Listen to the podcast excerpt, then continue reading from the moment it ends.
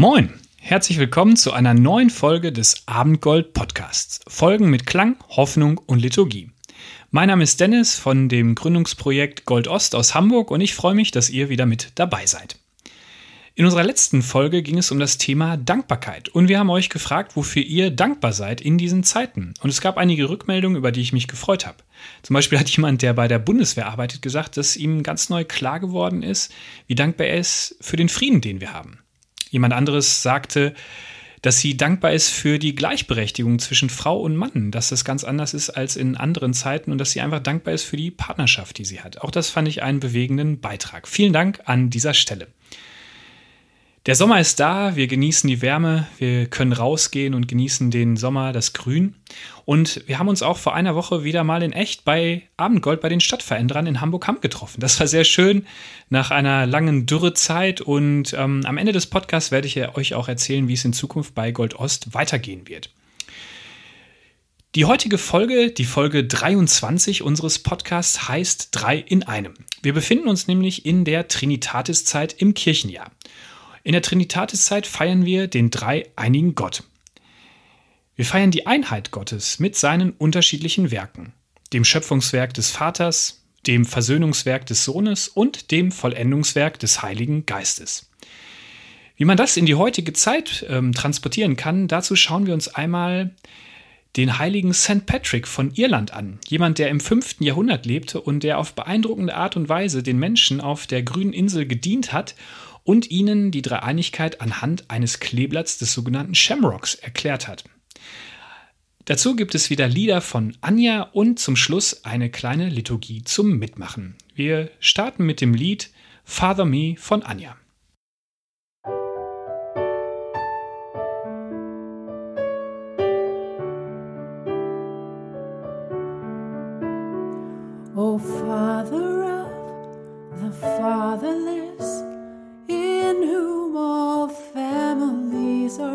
Blessed. I love the way you father me. You gave me life, forgave the past. Now in your arms I'm safe at last. I love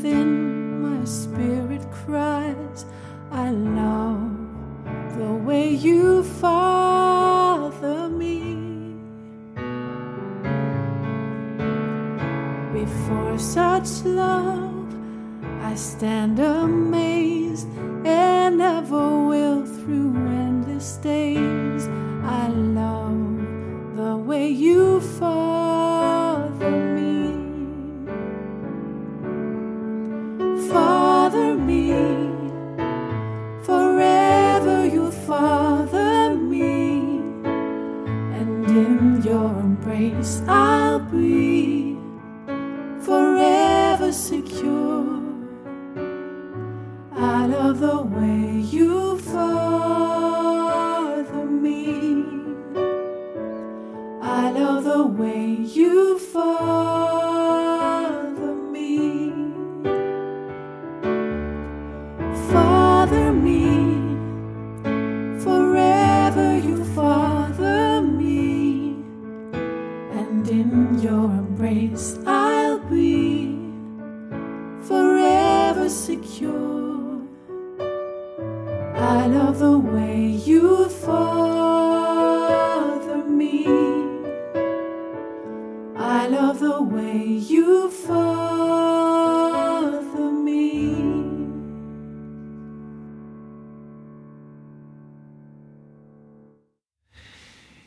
Die Dreieinigkeit.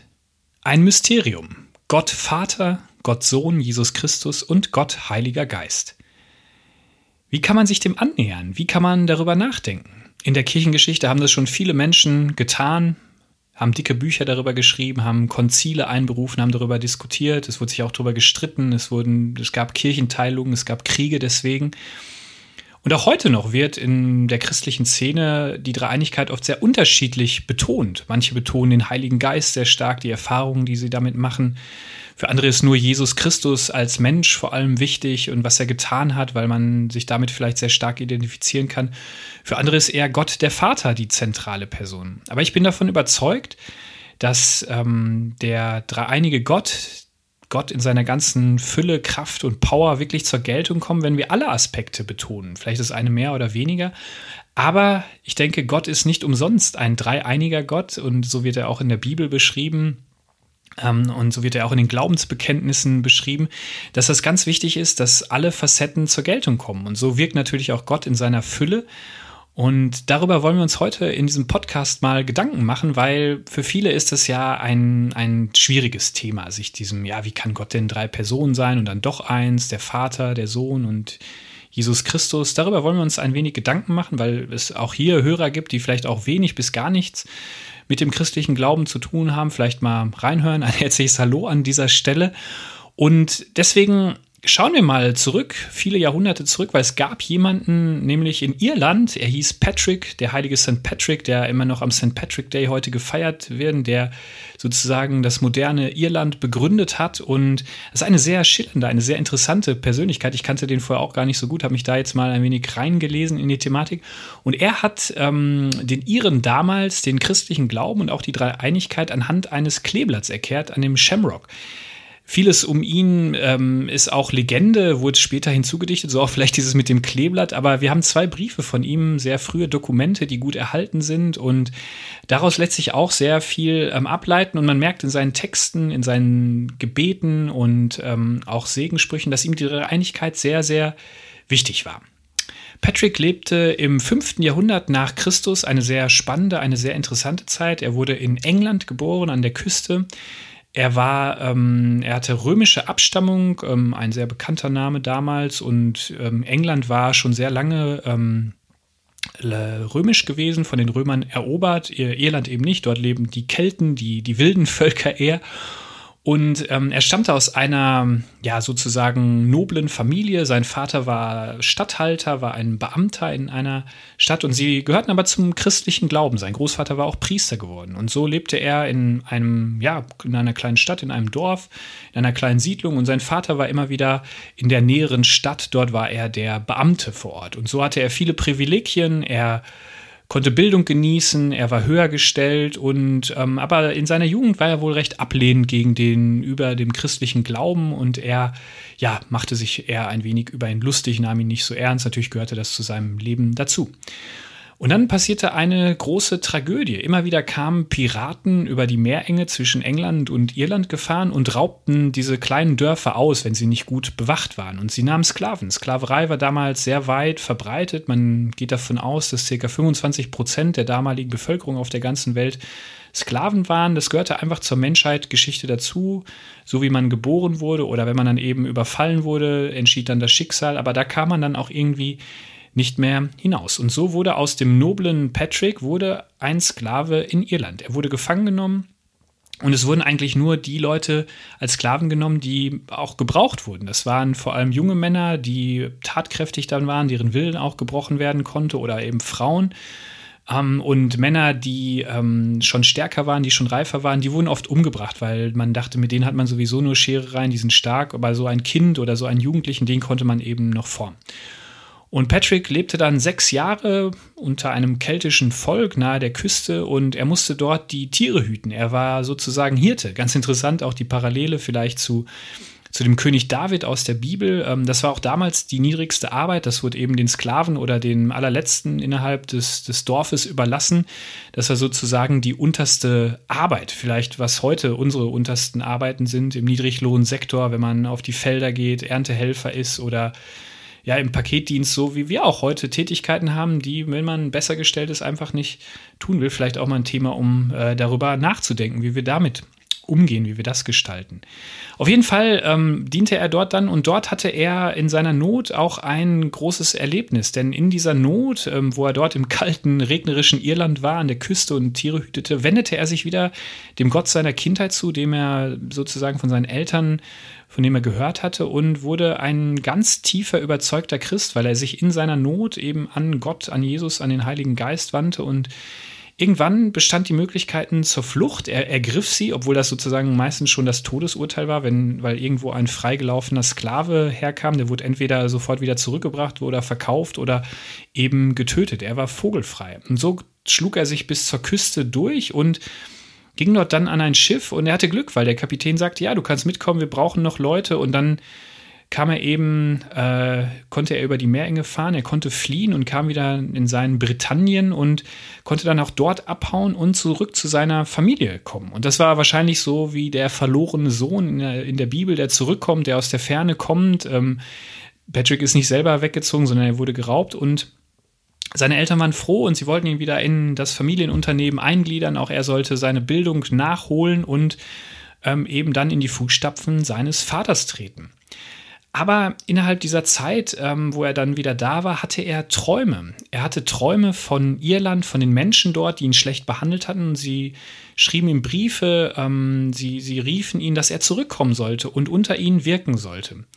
Und die Eltern merkten auch, dass bei Patrick eine ganz starke Veränderung eingetreten hatte. Aus dem wilden Jugendlichen war ein ja, sehr ernster, frommer junger Mann geworden. Und eines Tages kam er dann zu seinen Eltern und sagte, er will Priester werden. Er möchte zurück nach Irland, um dann den Menschen dort zu dienen. Und seine Eltern waren wahrscheinlich erst nicht begeistert, aber sie ermöglichten ihm den Weg.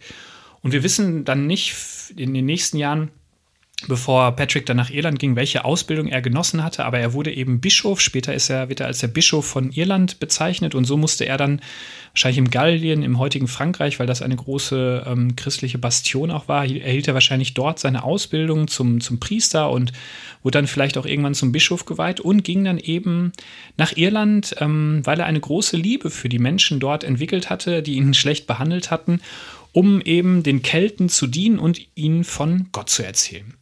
Und äh, die Kelten waren eben ganz anders als die Menschen aus seiner Heimat. Es war ein, ein sehr wildes Zeitalter. Ähm, das, was man vielleicht aus den Asterix-Büchern kommt, äh, auf humorvolle Art und Weise, aber das trifft zu. Es gab dort Barden, es gab dort Druiden, interessanterweise Frauen und Männer. Und es war eine ländliche Bevölkerung. Es gab sehr viele lokale Fürsten und äh, Stämme, die von kleinen Königen beherrscht wurden und es war ein Naturglaube da. Es wurde ein, ein Geisterglaube, an, ein Glaube an das Übernatürliche und es war eben nicht so eine Götterwelt, wie man das von den Griechen, Römern und Germanen kannte. Auch dort gab es Götter, aber es wurde vor allem auch an, an Geister geglaubt und dass man wiedergeboren wird nach kurzer Zeit. Und in diese bunte Welt, in diese wilde Welt kam auch ähm, der Patrick rein. Ist vielleicht so, was man aufs Game of Thrones oder Vikings kennt. So kann man sich das ungefähr vorstellen. Ähm, aber die Frauen hatten damals wohl eine bessere Stellung als im restlichen römischen Reich. Ähm, natürlich war es auch eine patriarchalische Gesellschaft, aber die Frauen und Männer konnten auch dort mit andocken. Und so ähm, kam es, dass äh, Patrick dort wirkte und er musste sich viel mit den Druiden, mit den Frauen und Männern, die sozusagen ihr Leben lang studiert haben, das wurde dann weitergegeben. Man ging bei einem Druiden in die Lehre und wurde dann in die Geister- und Zauberwelt und Heilungswelt eingeführt. Und ähm, Patrick machte das oft so, dass er zu den Königen ging und versuchte, ihnen zu dienen und von, von Jesus und Gott und dem Heiligen Geist zu erzählen. Und manchmal kamen dann auch Könige zum Glauben. Er hatte natürlich den Vorteil, dass er von nobler Herkunft war und so waren die Könige natürlich auch interessiert, wenn ein Römer kam und auch dann noch ein Mann der Kirche, dass sie ihn erstmal aufnahmen. Aber meistens ähm, ging Patrick eigentlich in einfache Dörfer. Er ging auf die Farmen, auf die kleinen Siedlungen und lebte dort mit den Menschen. Er diente ihnen, er half ihnen, brachte Geschenke mit und er erzählte ihnen eben von Gott. Wahrscheinlich auch anhand eines Kleeblatts, weil das konnten die Menschen verstehen.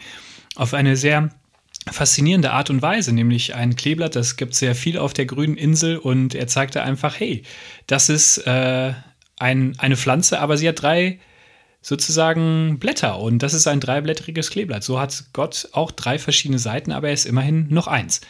Und äh, viele Menschen nahmen seine Botschaft an. Viele Menschen ähm, fanden die Botschaft schön, dass es dort eben einen Gott gibt, einen gnädigen Gott, der sie liebt, der sie schätzt. Und interessanterweise fanden viele Frauen Anschluss an diese Botschaft von Patrick. Und viele Frauen ähm, bildeten dann auch so den Kern der Gemeinden. Auch die Männer kamen dann irgendwann dazu. Und so entstanden auch zum Beispiel, dass Frauen sagten, ich möchte in Zukunft zölibatär leben. Also ich will Single bleiben, um Gott zu dienen. Und so entstand dort auch eine sogenannte, wie man es heute sagen würde, Ordensgemeinschaft, aber das war gar nicht so die Absicht. Ähm, er gründete keine Kloster, sondern es standen kleine Gemeinden und kleine Kirchen. Anfangs waren es ein paar hundert und später wuchs das auf äh, so eine größere Bewegung mit tausenden Menschen. Und es war eine sehr schöne Zeit, weil es war eine friedliche Zeit und ähm, sie wirkten dort und ähm, es gab natürlich auch immer mal wieder Streitigkeiten mit Menschen anderen Glaubens, aber es war eine sehr segensreiche Zeit, über die Patrick dort schreibt. Und es war auch ein sehr einfacher Glaube. Es wurden oft kleine Gottesdienste gefeiert mit Abendmahl, mit Bekenntnissen, mit einer kleinen Predigt. Aber es war ein sehr einfacher Glaube, eine sehr einfache Form von Gottesdienst im Gegensatz zu heute. Und das Ganze endet mit einem Brief, den Patrick schreibt, nämlich dann kam auf einmal, weil das Römische Reich am Bröckeln war und äh, auch Irland wurde immer mehr von äh, anderen Stämmen erobert. Und so kam ein, ein Warlord einmal über die See gefahren, ein, ein Fürst aus England. Und er plünderte eine Kirche, eine Siedlung, wo Christen lebten, die mit denen Patrick auch sehr verbunden war. Und er, sie nahmen Sklaven, sie nahmen Geiseln mit und dann schreibt Patrick einen Brief nach England an, an diesen Curritucus hieß er und auch an die Kirchenleute in dieser Gegend. Und er versucht seine ganze Liebe, seine ganze Kraft, auch seinen ganzen Ärger in diesen Brief zu legen, um eben, damit seine geliebten Menschen freikommen. Und das zeigt auch diese Seite, auch dass er eine sehr sanfte, eine sehr zarte Seite hatte, aber dass er auch eben ein Kämpfer war, ein Mensch, der mit Entbehrungen umgehen konnte und der für seine Leute gekämpft hat. Ein, eine tolle Geschichte. Ich kann ähm, das nur empfehlen, sich da mal rein zu versetzen. Ein Buch, was ich empfehlen kann, was ich im Vorfeld gelesen habe, ist von Philip Freeman. Eine kurze Biografie, sehr spannend zu lesen auf jeden Fall. Aber was können wir für heute lernen? Das hat damals St. Patrick auf eine sehr überzeugende, auch wahrscheinlich, weil er aus nobler Herkunft war, aber arm geworden ist und den Menschen gedient hat und ihnen von Gott erzählt hat auf eine verständliche Art und Weise. Wie können wir das für heute vielleicht lernen, ähm, wo ja vieles oft abstrakt ist oder nicht mehr aktuell? Ich erinnere mich an einen Vortrag, den ich vor kurzem online gehört habe auf so einer Online-Konferenz von Tim Freuchtenhill, aber vielleicht habe ich das richtig ausgesprochen, aus Amsterdam, Pastor aus Amsterdam. Und er hat einen Vortrag über die säkulare Gesellschaft gehalten. Und er zitiert dort den Philosophen ähm, Charles Taylor. Und er sagt, dass durch verschiedene ähm, äh, Erlebnisse, durch verschiedene Ereignisse in der europäischen Geschichte unsere Gesellschaft sehr, sehr säkular geworden ist. Zum Beispiel den Ersten Weltkrieg, durch die ähm, französische Revolution, durch die Aufklärung, all das hat dafür gesorgt, dass so dieses Konzept von Gott, der Glaube an Gott bei vielen Menschen einfach heutzutage keine große Rolle mehr spielt. Und wenn wir dann kommen, wenn jemand Christ ist und versucht vielleicht von Gott zu erzählen oder vom dreieinigen Gott, dann kommt das bei vielen Menschen überhaupt nicht mehr an, weil sie auch gegenüber der Institution Kirche durch die vielen Skandale, durch die vielen ähm, sage ich mal, Dinge, die dort passiert sind, äh, Missbrauchsskandal und so, überhaupt kein Vertrauen mehr zur Kirche haben. Und auch weil sie vielleicht denken, oh, die Kirche, die ist von vorgestern, die vertritt so altbackene Ansichten, das hat überhaupt nichts mit meinem Leben, mit meiner Freiheit, mit meinem Lebensentwurf zu tun. Er hat einen schönen Vergleich gewählt. Stell dir mal vor, ähm, du bist frisch verliebt in, in einen Menschen, den du kennengelernt hast, ein ganz toller Mensch, äh, du bist ganz aufgeregt und ihr seid zusammen und dann äh, kommt dieser große Moment, der ja bei fast jeder Beziehung irgendwie kommt, man lernt die Eltern des Partners oder der Partnerin kennen und da ist man natürlich aufgeregt, weil man will einen guten Auf Eindruck machen und so geht man da vielleicht hin und denkt sich nur das Beste, man zieht sich schick an, präsentiert sich von seiner besten Seite, bringt vielleicht ein paar Blumen mit oder Wein oder was Leckeres zu essen. Und dann passiert es aber, die Eltern sind total skeptisch, total abweisend. Und warum? Sie haben sich im Vorfeld mit den drei Menschen unterhalten, die du am meisten enttäuscht hast in deinem Leben, wo du dich richtig daneben benommen hast, wo du große Fehler gemacht hast und die ein ganz, ganz schlechtes Bild von dir haben.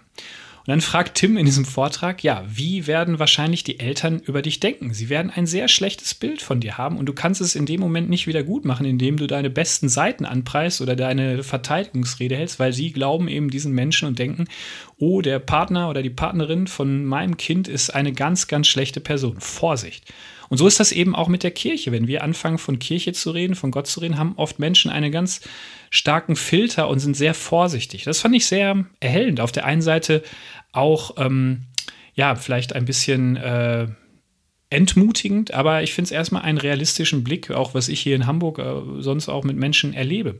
Auf der anderen Seite erzählte er, dass viele Menschen auch stark von einem romantischen Glauben geprägt sind, von einer romantischen Sehnsucht, also nach etwas Übernatürlichem, nach einem Sinn im Leben, nach etwas, was sie gerne tun möchten, was eben mehr ist als diese materielle Welt. Und dort könnte man wiederum gut anknüpfen. Und er sagte, ähm, man soll vielleicht mit Jesus-Geschichten anfangen, weil Jesus war Mensch und da haben die Menschen oft noch einen positiven Bezug zu und man, Jesus vereinte auch das Übernatürliche, Jesus war Gott und Mensch und das wäre eine gute Sache. Nachhinein habe ich mich mit einem äh, Pastor aus Ostdeutschland unterhalten und er meinte, das funktioniert bei ihnen überhaupt nicht. Er merkt eher, dass Jesus auch gar nicht ankommt bei den Menschen und erstmal so von einem Konzept von Gott überhaupt anfangen kann. Also so erlebt es jeder unterschiedlich und ich hoffe, ähm, ihr könnt euch auch in eurem Umfeld einen, einen Reim machen und studieren, wie das machen kann. Als wir letzte Woche mit wieder bei Abendgold unterwegs waren, haben wir einen kleinen Spaziergang im Park gemacht und dort war auch das Thema Dreieinigkeit und dann sagte eine Person, zeigte auf einen Baum und meinte, das ist doch ein cooles Bild für Gott. Auch die Dreieinigkeit, ähm, Wurzeln, Stamm und die Krone. Und dann haben wir überlegt, was könnte das sein? Und dann kamen wir vielleicht, ja, die Wurzeln sind vielleicht Gott, der Vater, der schon immer da ist, der die Festigkeit gibt, das Fundament, Jesus Christus, so der Stamm und die Krone, die Blätter, die Verzweigungen, das ist der Heilige Geist, dieses dynamische Wirken, das Grün. Das war ein Beispiel, eine Annäherung von uns. Vielleicht findet ihr ähm, bessere Beispiele, wie ihr das für euch, für eure Gemeinschaft, für eure Mitmenschen auch erklären könnt. So ist es, glaube ich, wichtig, dass wir zwei Sachen im Blick behalten. Auf der einen Seite müssen wir forschen, müssen wir in der Lage sein, gut Auskunft zu geben, aber in, äh, das muss uns auch nicht verrückt machen. Ich habe in der letzten Zeit immer wieder mehr gemerkt, ähm, was mir auch ähm, einen großen Frieden, eine große Gelassenheit geben kann, dass ich einfach Hinweis gebe auf Gott sein kann, sein darf, weil Gott ist der dreieinige Gott, er braucht uns eigentlich gar nicht. Er ist Gott Vater, der die Welt erschaffen hat. Er ist Jesus Christus, der Mensch geworden ist und diese Welt verändert hat durch sein Leben, durch seinen Tod, durch seine Auferstehung. Und der Heilige Geist, der auf dieser ganzen Welt in uns wirkt, die ganze Welt verändert. Der dreieinige Gott, der die Welt im Innersten zusammenhält. Und dieser Gott kann sich auch, glaube ich, selbst zeigen, er kann sich selbst erklären. Aber er will es eben mit uns machen. Und das macht mich oft gelassen, dass ich ein Hinweisgeber sein kann, dass ich gelassen sein kann, eben mit Menschen unterwegs sein, ihnen helfen. Auch oft lernen die Menschen mich mit meinen Fehlern, mit meinen Macken kennen, aber auch das gehört dazu. Aber wenn man ins Gespräch kommt, wie das in letzter Zeit auch wieder manchmal Gespräch äh, passiert ist beim Arbeiten an der Garage, bin ich mit meinen Nachbarn ins Gespräch gekommen über Gott oder andere Dinge. Und dann merke ich auf einmal, hey, ich bin mit den Menschen unterwegs, aber wenn sie Fragen haben, dann kann ich auf Gott Hinweise geben. Dann kann ich das erklären. Manchmal mache ich das auch ungefragt. Das sind tolle Möglichkeiten und das gibt mir Hoffnung, dass diese Stelle aus dem Petrusbrief, aus 1. Petrus 3, ähm, Abvers 15, dass die ganz toll ist und ganz elementar und auch, glaube ich, für uns heute ein toller Mutmacher sein kann. Das steht nämlich in 1. Petrus 3, Vers 15. Ehrt vielmehr Christus, den Herrn, indem ihr auf ihn von ganzem Herzen vertraut und seid jederzeit bereit, jedem und jeder Rede und Antwort zu geben, der euch auffordert, Auskunft über die Hoffnung zu geben, die euch erfüllt. Aber tut es freundlich und mit dem gebotenen Respekt. In diesem Sinne waren das einige Gedanken zur Dreieinigkeit, drei in einem. Ich hoffe, ihr konntet was mitnehmen. Und wir hören jetzt noch auf ein weiteres Lied von Anja und kommen dann zu unserer Liturgie.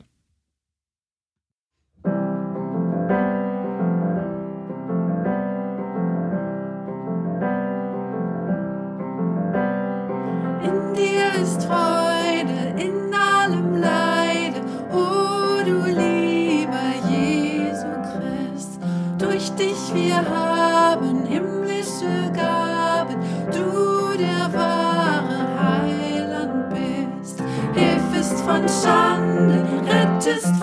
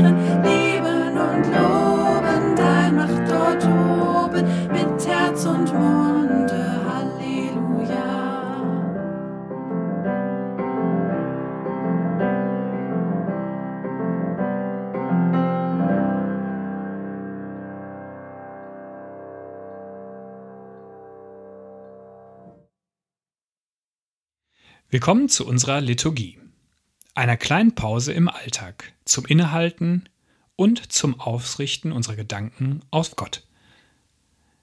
Ich zünde eine Kerze an.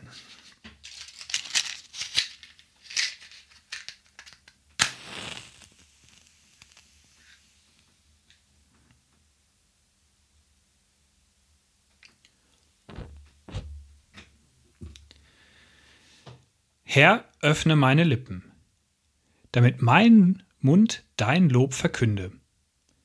Ehre sei dem Vater und dem Sohn und dem Heiligen Geist, wie im Anfang, so auch jetzt und alle Zeit und in Ewigkeit. Amen. Halleluja. Gott, du weites Meer der Gnade, du tiefe Glut der Liebe, Du sprühende Schöpferkraft, alle Ehre gebührt dir, guter Gott. Jesus Christus, du mildes Licht der Hoffnung, du lebendige Gegenwart des Wortes Gottes, du ewiges Leben, alle Ehre gebührt dir, guter Gott. Heiliger Geist, du fröhlicher Wind der Gewissheit, du heilsame Unruhe, du verlockende Sehnsucht, alle Ehre gebührt dir, guter Gott. Heiliger, dreieiniger Gott, dir bringen wir unsere Anbetung und Liebe, heute und alle Tage und in Ewigkeit. Amen. Wir hören auf das Lied O komm, du Geist der Wahrheit.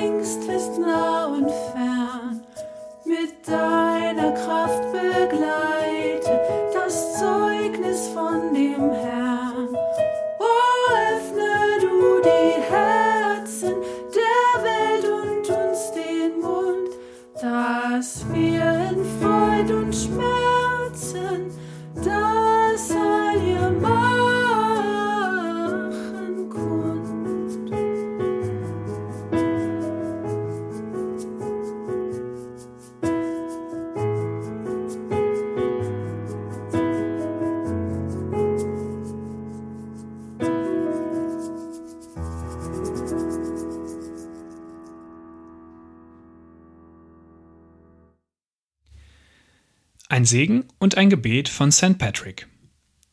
I rise today with a mighty power calling on the Trinity, with a belief in the threeness, with a faith in the oneness of the Creator of creation. I rise today with the power of Christ's birth and baptism, with the power of his crucifixion and burial, with the power of his resurrection and ascension, with the power of his return for the final judgment. I rise today with the power of God to guide me, with the wisdom of God to lead me, with the vision of God to see me, with the hand of God to protect me, with the path of God before me with the shield of God to guard me, with the friendship of God to keep me safe. I rise today with a mighty power calling on the Trinity, with a belief in the threeness, with a faith in the oneness of the Creator of creation. Amen. Das war die 23. Folge des Abendgold Podcasts. Drei in einem. Schön, dass du mit dabei warst. Und ich will noch kurz erzählen, wie es bei Gold Ost weitergeht. Das war unsere Juni-Folge und wir haben uns jetzt auch wieder in echt bei Abendgold getroffen und werden jetzt, weil in Hamburg Ferien sind, eine Sommerpause machen. Aber im Juli wird es zwei Folgen unseres Podcasts geben, zwei besondere Folgen, sozusagen Urlaubsfolgen. Die 24. Folge wird heißen Hamburg meine Perle und ich bin im Gespräch mit der Hamburger Pastorin Regina Gassmann aus der Christusgemeinde in Barmbek Nord. Eine ganz tolle Persönlichkeit und wir unterhalten uns ein bisschen über unsere Stadt, ähm, was Regina so macht, was sie für eine besondere Arbeit dort auch tut und ja, wie Reich Gottes in unserer schönen Stadt, in der schönsten Stadt der Welt übrigens auch, gebaut wird. Eine interessante Folge, freut euch schon mal. Ähm, es wird im Juli veröffentlicht. Folgt uns einfach auf den Podcast-Kanälen, ähm, abonniert unsere Newsletter, dann werdet ihr davon erfahren. Und die zweite Folge heißt Herzbuch und sie wird mit äh, der Schweizerin Deborah Kohli sein und mit ihr habe ich zusammen studiert und sie ist ähm, ein Mensch, der glaube ich am meisten liest von denen, die ich kenne. Sie postet immer Bilder bei Instagram oder bei Facebook von den Sachen, die sie so pro Monat liest und da bin ich mal sehr erstaunt. Und ich glaube, sie wird uns einiges zu Büchern sagen können, zu ihren Lieblingsbüchern und vielleicht auch dem einen oder anderen noch einen ja, Empfehlung für den Urlaub mitgeben können oder was man auch sonst mal lesen muss. Also auf diese Folgen könnt ihr euch freuen. Das werden unsere Juli-Beiträge sein. Und ansonsten ähm, blicken wir voraus. Wir hoffen, dass wir uns im Sommer wieder richtig treffen können. Natürlich vielleicht noch mit ein paar Einschränkungen, aber wir planen gerade ein tolles Fest, einen tollen ersten Abendgold-Spezial und zwar ein Hammer-Abendgold. Am Freitag, den 19.08., wahrscheinlich ab 19 Uhr, sind wir im Hof bei den Stadtveränderern direkt an der S-Bahn-Station Hasselbrook und dort wird es einen Foodtruck geben, Crisscross Pizza. Und es wird eine Liveband geben und später werden wir noch hochgehen ins Loft und werden dort ähm, ein Thema zum äh, haben Gerechtigkeit. Wir werden verschiedene Interviewgäste da haben. Es wird dort auch Musik geben und noch eine kleine Liturgie zum Schluss. Und wir hoffen, ganz viele Gesichter von euch zu sehen. Alte Bekannte, neue Bekannte, eine herzliche Einladung. Es wird noch viel Werbung auf den Kanälen geben. Aber ihr könnt euch den Termin schon mal merken. Freitag, der 20.08. Bis dahin bleibt mir noch zu sagen, genießt den Sommer, ähm, bleibt mit uns in Verbindung. Ähm, wir freuen uns, euch mal wieder live zu sehen. Habt es gut, Gottes Segen für euch. Ciao, tschüss, euer Dennis.